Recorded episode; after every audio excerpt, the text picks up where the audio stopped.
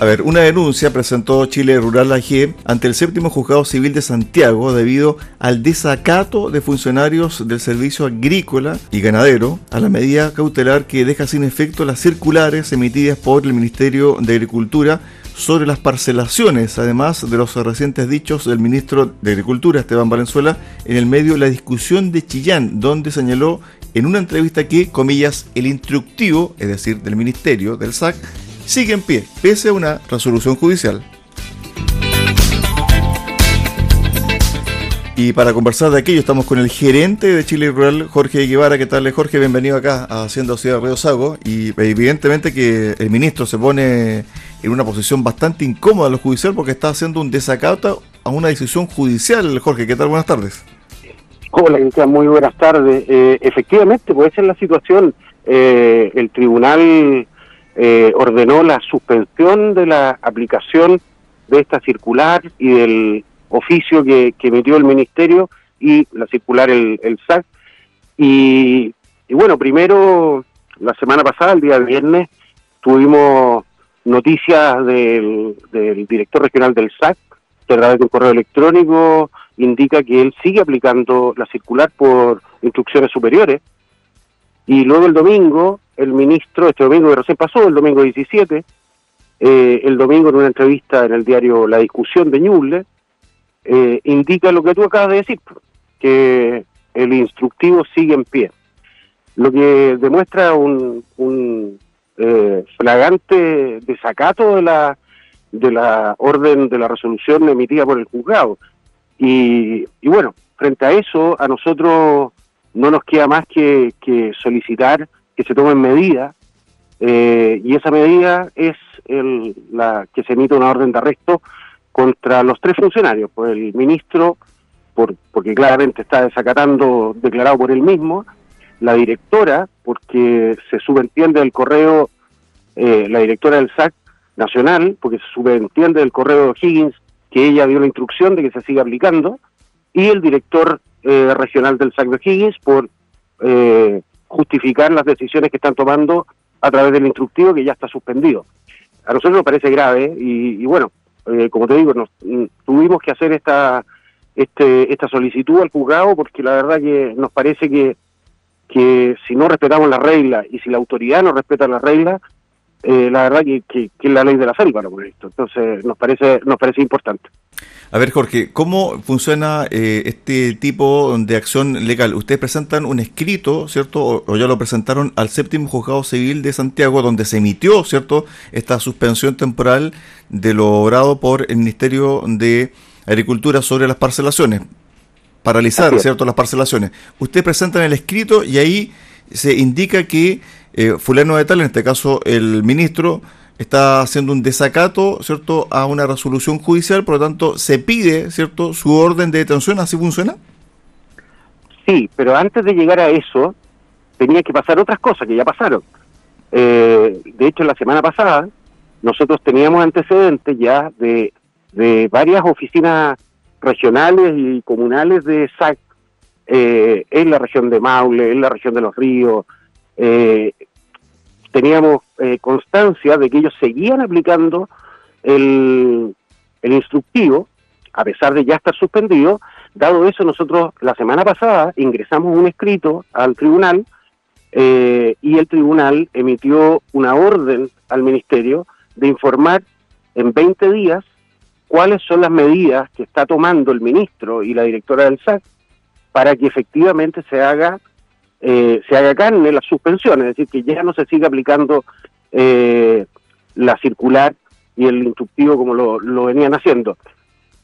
Después de eso, aparece el director regional de O'Higgins eh, con su correo y el ministro con sus declaraciones en el diario indicando que el instructivo sigue en pie.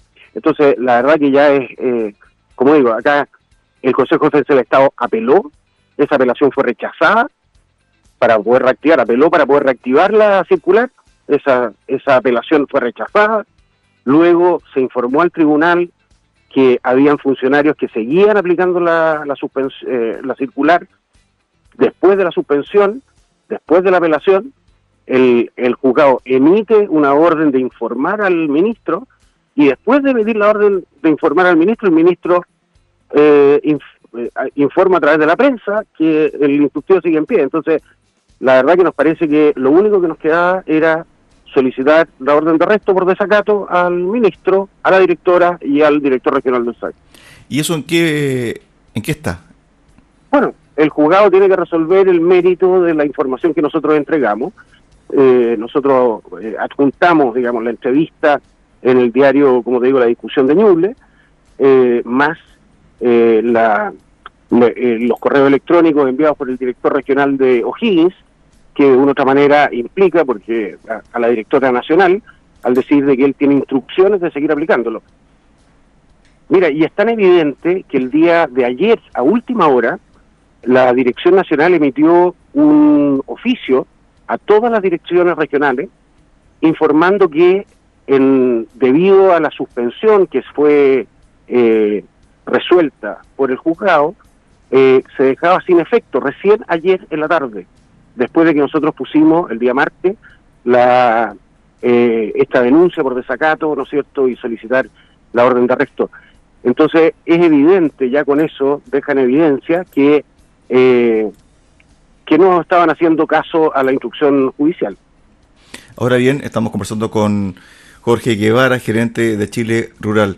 ¿Cuál ha sido el rol del ministro de Agricultura? Porque ayer, por ejemplo, antes ayer conversaba con el senador Phil Espinosa y también criticaba la postura del ministro diciendo, bueno, se, se pone se pone en riesgo también la imagen del gobierno, se pone en riesgo también el funcionamiento del debido proceso, especialmente en un tema que está tratando de ser resuelto a nivel legislativo finalmente, eh, Jorge.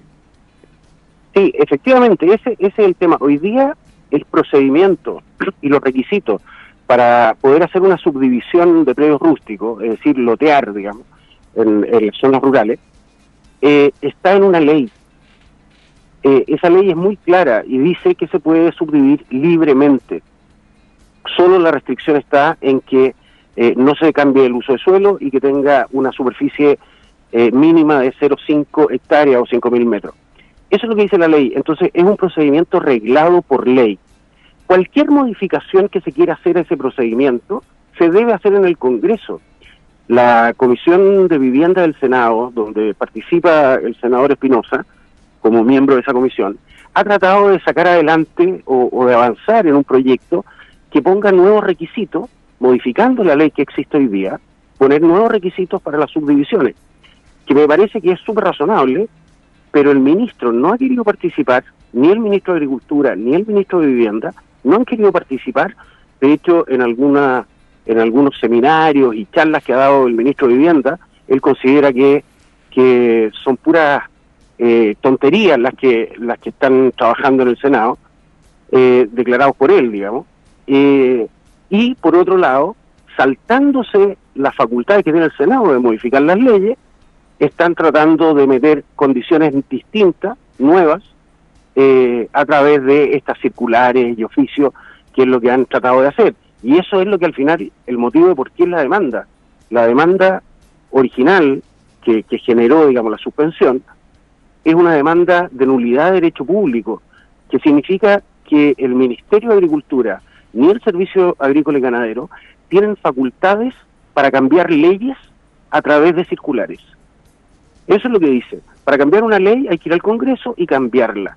Y la jueza, en este caso, consideró que era razonable eh, esa demanda, eh, por cuanto hay una ley que define el procedimiento, cuáles son los requisitos, y el ministerio está definiendo nuevos requisitos que están fuera de la ley. Entonces, lo que nosotros estamos buscando es que se anule esa circular, eh, y mientras tanto, por el perjuicio que eso significa, no solo para, para la persona que quiere subdividir, sino que también para la persona que quiere comprar y irse a vivir a una parcela en el campo, le afecta. Entonces, es por eso que la jueza tomó en consideración y resolvió suspender la aplicación del instructivo. A ver, dos cosas para separar agua. Una cosa es el tema legislativo y el tema legal. Si hay una ley vigente y hay una resolución judicial, ¿cierto? Vigente, evidentemente que el ministerio no puede paralizar esas cosas a través de un decreto, porque la ley está por sobre los decretos. Por lo tanto, eso evidentemente lo va a juzgar finalmente los tribunales de justicia. Lo más probable es que esto llegue después a la Corte Suprema. Pero otra cosa es la realidad que se vive con la compra y venta. Y ahí hay un negocio, el negocio del que quiere subdividir su predio, ¿cierto? Para hacer un loteo de parcela y la gente que está interesada en vivir en esos loteos, ¿cierto? Para después montar su casa, etcétera. Pero el problema, de acuerdo a los antecedentes que eh, ponen en la mesa también el Ministerio de la Vivienda, el Ministerio de Agricultura, también algunos alcaldes, que se van creando ciertos espacios que finalmente conllevan a que eh, las ciudades, porque las parcelas algunas están muy cerca de las ciudades, también tengan problemas de ingreso, de acceso, tema de agua potable, tema de noria, tema también de cómo capturar el agua, el tema de cómo cuidar el bosque nativo si es que están cerca de las parcelaciones, lo otro también el tema de la electrificación, lo otro también el tema de las emergencias, etcétera, etcétera, etcétera. Tiene que ver con una planificación entre lo urbano y lo rural. Eso ustedes también lo han conversado con respecto a cómo va afectando también eh, esas dinámicas entre ciudad y sector rural. Mira, dos cosas. Primero, hay una yo, yo estoy totalmente de acuerdo con, tu, con todo lo que tú planteas, que, que en el fondo, efectivamente, eh, poblar en el campo, vivir en el campo, genera ciertas externalidades que pueden ser negativas eh, a las comunas que reciben a la gente que vive en el campo. Ya, eso yo estoy de acuerdo con eso. Eh, nos parece que, que, que, eso es legítimo, pero el tema es que eso se debe discutir donde corresponde, que es en el Congreso y lo que está haciendo el Ministerio es pasar a llevar al Congreso. Pero cuando tú dices que se generan nuevos eh, poblaciones, extensiones de la ciudad eh, hacia afuera en la zona rural, a mí me preocupa mucho la inconsecuencia del gobierno, porque al final del día, yo no sé si tú sabes, pero en la ley de presupuesto, el Ministerio de Vivienda y Urbanismo metió un gol. ¿Y cuál es el gol que metió? La glosa 6, el artículo número 6 del capítulo de vivienda de la ley de presupuesto. ¿Y qué es lo que dice este capítulo? Dice que para las viviendas prefabricadas, que sean eh, viviendas industrializadas, es decir, prefabricadas, certificadas por el, por el Ministerio, no será necesario, para construir poblaciones eh, eh, sociales, cambiar uso de suelo en la zona rural. Es decir, el Ministerio a través de la ley de presupuesto, se arrogó la facultad de instalar poblaciones en la zona rural sin eh, medir ningún impacto. Tú sabes, Cristian, que yo fui eh, seremi de vivienda en la región de los lagos. Así es. En la comuna de Entre Lagos, a las afueras de Puyehue, había un terreno que estaba fuera del límite urbano, que se llama Las Golondrinas, eh, donde se proyectó una cierta cantidad de viviendas, pero como estaba fuera del límite urbano, como ministerio, nosotros tuvimos que hacer el cambio de suelo. El cambio de suelo implica pasar por el SAC, pasar por el Ministerio de Agricultura, no, no solo el SAC, sino que el Ministerio, hacer un estudio de impacto ambiental, hacer estudios de impactos viales. Con toda esta vuelta que duró más de un año, logramos hacer el cambio de uso de suelo para poder recién generar el proyecto de las viviendas que todavía no, no alcancé yo a poder entregar subsidio en esa época, pero me imagino que pronto esas familias van a tener esos subsidios. Entonces, ese procedimiento que, que tiene consideraciones ambientales, tiene consideraciones de la ciudad, tiene consideraciones agrícolas, de cuidado del suelo agrícola, el Ministerio de Vivienda, a través de la ley de presupuesto, se lo va a saltar. Entonces, yo no entiendo por qué para las parcelas que son en terreno de 5.000 metros, eh, existe tanta restricción y tanto temor eh, de hacer la regulación que corresponda en el Congreso, pero para viviendas sociales da lo mismo y podemos instalar poblaciones en la zona rural sin ningún problema, sin cambiar uso de suelo, sin medir impactos ambientales, sin ver efectos en la agricultura. Entonces, llama la atención esta inconsecuencia de que por un lado da lo mismo, y ahí estamos hablando no de parcelas, sino que de sitios de 200 metros cuadrados para las viviendas, eh, para un lado da lo mismo y para el otro lado todas las penas del infierno. Y esa inconsecuencia nos llama mucho la atención. hay un tufillo ideológico ahí, aparentemente, Jorge. ¿eh? Mira, yo desconozco cuál, cuál es el, sesgo que hay detrás, pero, pero de verdad que no sé si a ti te hace sentido. Que, está bien, hay problemas que las municipalidades tienen que hacerse cargo.